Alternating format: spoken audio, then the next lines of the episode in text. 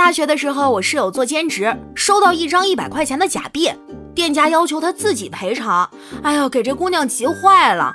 还好我师兄说帮他偷偷花出去，跟室友换了一张真钱。后来聚会再提起这件事儿，那师兄叹了口气说：“哎，我一直保留着那张假币，直到那姑娘结婚，我随份子。”我操！哎呀，防不胜防啊！欢迎光临，请。回家的路上雨虽然停了，但还是在打雷。我走到桥头的时候，伸了个懒腰，手里的雨伞被我举得高高的。后面突然冒出一个女生对我说：“帅哥，你你你你你，如果想引雷的话，我就离你远点儿。”冰天河。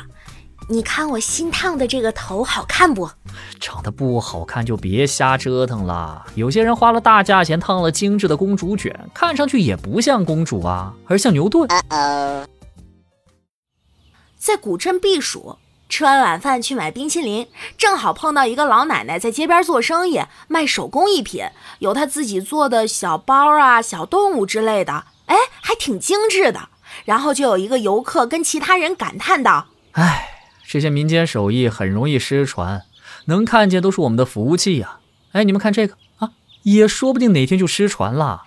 不会，你想多了。这些呀，是我在网上看教程学的。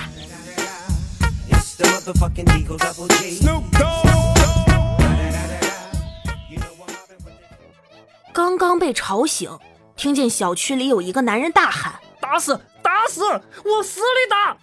反了，反了！这是要出大事儿的节奏啊！我赶紧起来看看怎么回事儿。于是我跑到窗前，呃，看到一个男人正在指挥媳妇儿倒车。哎呦我的妈！人的第一印象都是肤浅的，不管你有多么的优秀，取得多么牛逼的成绩，社会地位有多高，如果你长得好看，那对方第一面就只会夸你好看。如果夸别的，你懂的。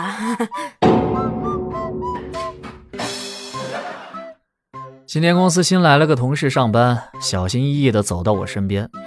你好，我是调儿，主管让我来跟你实习，请多指教。他是咋跟你说的？主管说他今天晚到一会儿，让我到了部门先找胖师傅。庞是个姓氏啊，喏。那边那个瘦子才是庞师傅啊！你大爷！